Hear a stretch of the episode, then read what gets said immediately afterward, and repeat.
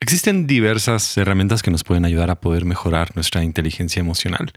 Y me gustaría platicar acerca de una que incorpora estos ejercicios de meditación y la capacidad de poder observar y hacer un ejercicio de introspección para integrar nuestras emociones.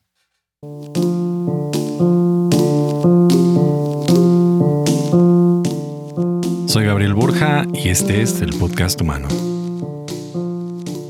Y hemos llegado al episodio 137 y quiero comenzar con varios anuncios que son importantes, que me gustaría que puedas conocer. Son eh, algunas cositas de las que van a estar sucediendo.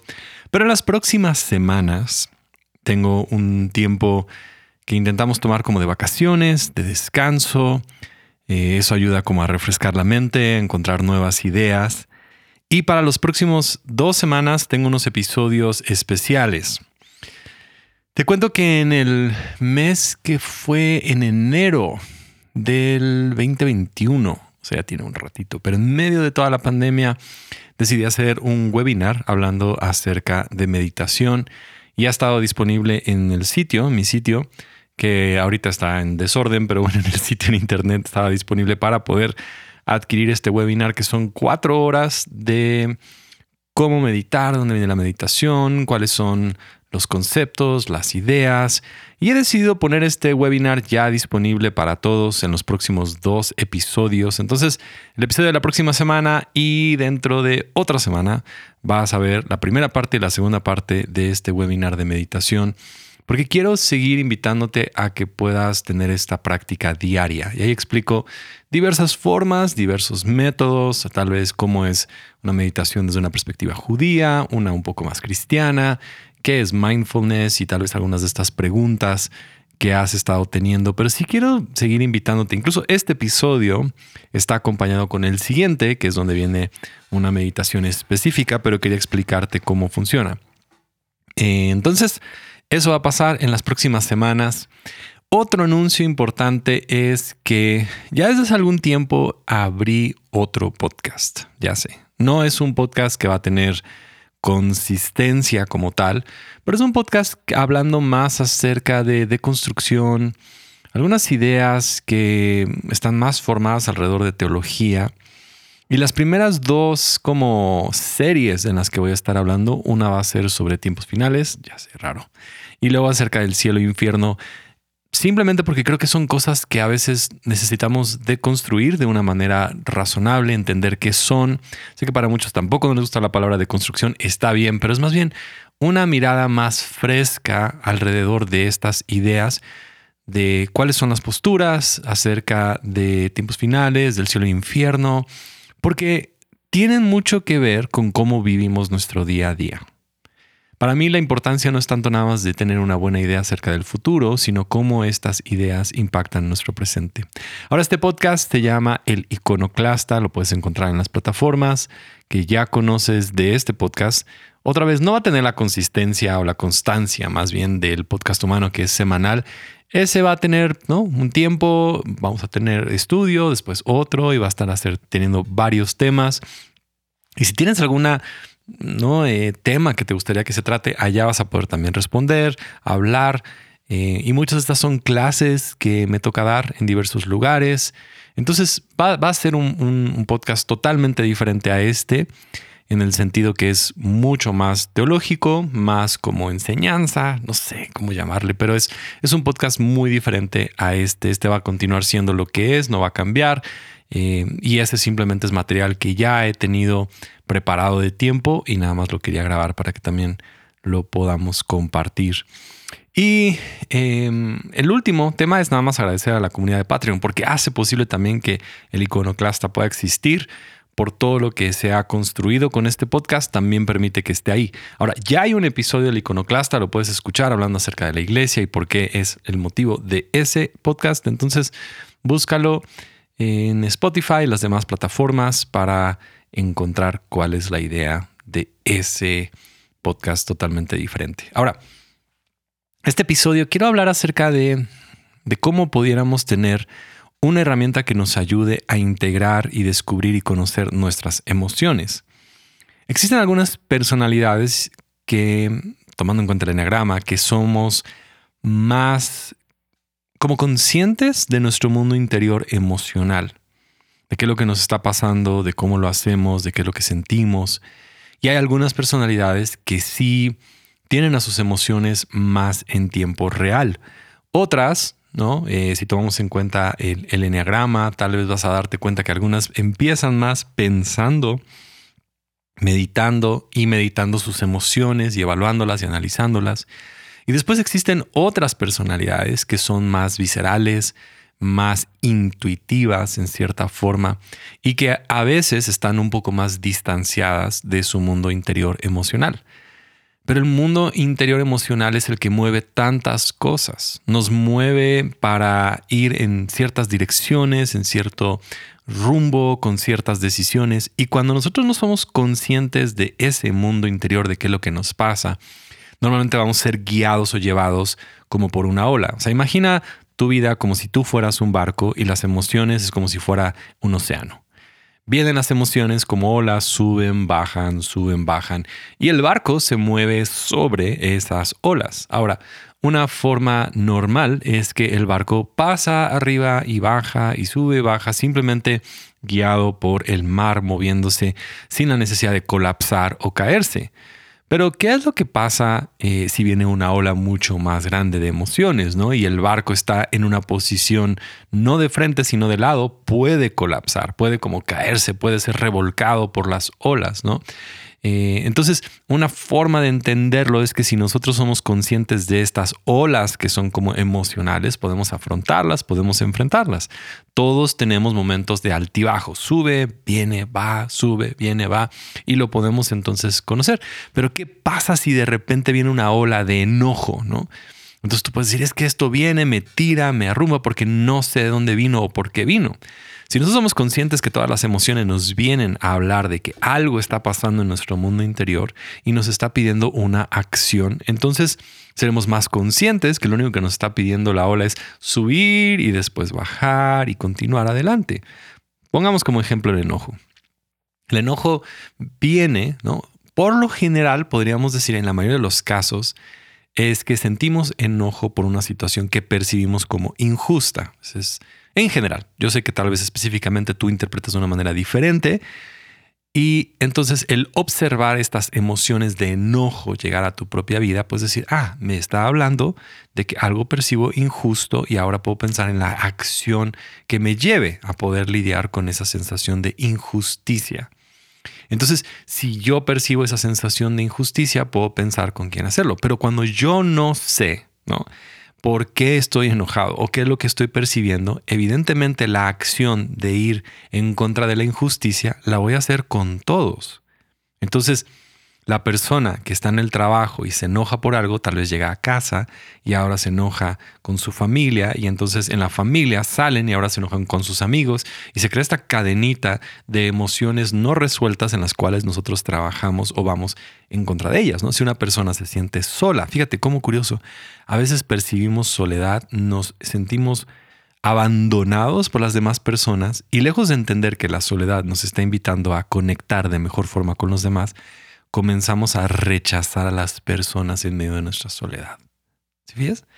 La soledad nos debería de guiar saludablemente a conectar, pero cuando no, la reconocemos y no la percibimos, empujamos a la gente hacia afuera porque nos sentimos solos, nos sentimos abandonados, nos sentimos a veces rechazados. Entonces, la invitación de la soledad es a conexión, no a rechazo, pero si no las identificamos, vamos a actuar en eso, porque las, lo que quiero que hoy puedas entender es que todas las emociones nos están pidiendo algo y en general nos están pidiendo sanarlas. O sea, nos están diciendo, son como pequeñas alertas en tu propia vida de, haz algo, esto está pasándote, esto está sucediendo, necesitas esta ayuda. Entonces fíjate cómo la soledad nos está invitando a sanarla a través de la conexión. Pero si yo no estoy consciente, le voy a tener miedo a la conexión y hago lo contrario y empeora mi estado emocional y me siento más solo y rechazo más a la gente y es que nadie pelea y nadie está ahí. Entonces se mantienen esas emociones más tiempo y se genera una pequeña tormenta cuando realmente no tenía que ser tan complicado. Simplemente era reconocerlo, verlo eh, identificarlo de mejor forma para poder actuar en ella. Porque si nosotros no reconocemos esas emociones, comenzamos a sanarlas sin darnos cuenta. Tú ser las quieres sanar. Y aquí es donde vienen las pequeñas cositas en las cuales a veces nos autosaboteamos. Entonces, si yo estoy enojado, yo, voy yo, yo, percibo el mundo injusto y todo lo voy a percibir con injusticia. Entonces ahora peleo en contra de otras personas que no son las causantes de esta injusticia. Entonces ahora me vuelvo yo injusto con los demás. Y saboteo el proceso de sanidad de esa emoción. Entonces ahora, lejos de percibir mi injusticia, ahora soy injusto con las demás personas, enojado con las demás personas y daño lo que, la, lo que la emoción original me estaba intentando llevar a sanar, que es lo que yo percibí como una injusticia. En el caso de la soledad, otra vez, saboteo al empujar a todos lejos de crear unas conexiones genuinas, auténticas, que me permitan ahora poder salir. Ahora, ¿cómo cambiamos esta forma? Es que es, nómbralas, identifica qué está pasando. Me siento solo. Ok, ¿quién tiene la culpa? Nadie. ¿Qué puedo hacer? Conexiones. Estoy enojado, me siento, fue injusto, sí, fue injusto como me trataron, le doy lenguaje, fue injusto, cómo es posible, no sé qué, no sé qué, lo identifico y lo puedo ahora sí entregar a Dios, soltarlo, crear una buena acción, tal vez buscar alguna forma. Si la injusticia es masiva, tal vez sí buscas un abogado, buscas a la policía, dependiendo de qué tan fuerte o qué tan intenso es esta situación que tú estás experimentando. Si te sientes entonces solo, abandonado, identificas qué fue lo que pasó y tal vez sí, una persona terminó una relación contigo y por eso te sientes solo, pero identificas exactamente cómo te sientes y no saboteas el proceso de sanidad. Porque es mucho de lo que yo he visto en mi vida. Algo me, o sea, si no soy consciente de cómo me siento, estoy frustrado, comienzo a externar esa frustración con todas las personas que están a mi alrededor que no son ni responsables ni tampoco son los que me van a ayudar a lidiar. Y es más, prolongo ese estado emocional que me desintegra. Yo no voy a llamar emociones positivas o negativas, me gusta más el lenguaje de me integran las emociones, me vuelven a llevar a mi centro, me hacen otra vez ser una persona, otra vez en shalom, otra vez conectado o desintegrado, fragmentado, dividido en mi interior. Y cuando estoy fragmentado y dividido en mi interior es cuando voy más hacia ansiedad, depresión, estrés, tristeza, porque estoy roto por dentro, entonces... No, quiero seguir esa condición. Las emociones no son las que nos rompen, cuando nosotros no las reconocemos. ¿Ves? Nos llevan a, sentirnos rotos. Ahora, antes de que me digas, bueno, sí, pero yo no he aprendido a reconocer tantas emociones. Entonces, te invito nuevamente a que, a que tengas esta herramienta, la he mencionado algunas veces, pero toma, ¿no? Tu fabuloso laptop, teléfono, no sé, si vas en el auto, sigue manejando. Pero, si puedes, toma tu aparato que tengas ahí cerca, tableta, lo que sea, y busca rueda de las emociones y vas a encontrar un pequeño mapa a darle lenguaje a tus emociones. El siguiente audio, el siguiente episodio, tiene una meditación que nos guía a poder darle nombre a esas emociones, pero te toca a ti descubrir qué es lo que está pasando. Y a veces no sabemos, porque las únicas emociones que reconocemos de una manera general es contento, enojado, eh, triste, disgustado o sé, son, las emociones tan básicas. Son emociones que un niño de dos años ya sabe. ¿no? Son las emociones. Pero a veces no empezamos a dar lenguaje a tantas emociones o tantas de las experiencias que nosotros tenemos. Pero en la paleta de emociones tenemos tantas emociones como discriminado, vulnerable, inferior, abandonado eh, y también emociones que nos integran como juguetón, sensible, valiente, eh, eufórico, ¿no? Estoy em, literal curioso, entretenido. Y luego tenemos otras emociones de miedo, no lo mencioné, pero miedo es una muy común también. Insignificante, inadecuado. Entonces cuando yo empiezo con las emociones más básicas y me quedo en ellas, que las emociones digamos más básicas serían ira, disgusto, tristeza, felicidad, sorpresa y miedo. Nada más ese es a lo mejor nuestro lenguaje, es muy básico, pero tu gama de emociones es muy amplio y vas a encontrar que hay muchas ruedas de emociones, está bien, no importa, la idea es irle dando lenguaje a lo que te está pasando y después hacerte la pregunta, ¿qué me invita? Por ejemplo, si me siento resentido, ¿cuál sería la invitación? Perdonar. Pero si no identifico que estoy resentido, ¿qué voy a hacer? Lastimar a los demás. Porque al estar resentido me siento ofendido. Hay algo que la Biblia dice acerca de una ofensa, lo pone en esta forma. Es una persona que tropezó y se cayó. Entonces yo me siento tirado, abandonado en el piso y los demás caminando. Entonces, si yo estoy en el piso y los demás caminan, claro que mi intención va a ser tropezar a alguien más, ¿viste? Tropezar, ofender. Voy a meter la mano para que alguien se caiga, para que me ayude. el ciclo se continúa ofendido, resentido, ofendo y hago a otras personas, lo intento hacer, lo busco porque no he dado el camino correcto a mi resentimiento que es perdón. Y en esa forma es mantenemos ahora sí un balance emocional más saludable al ir em, identificando y nombrando. Nombra esas emociones.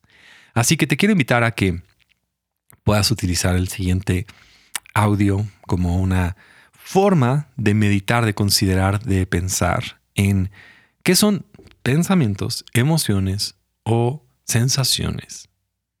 Que ahorita tienes, identificarlas, irles dando lenguaje y que más adelante puedas ir soltando cada una de ellas.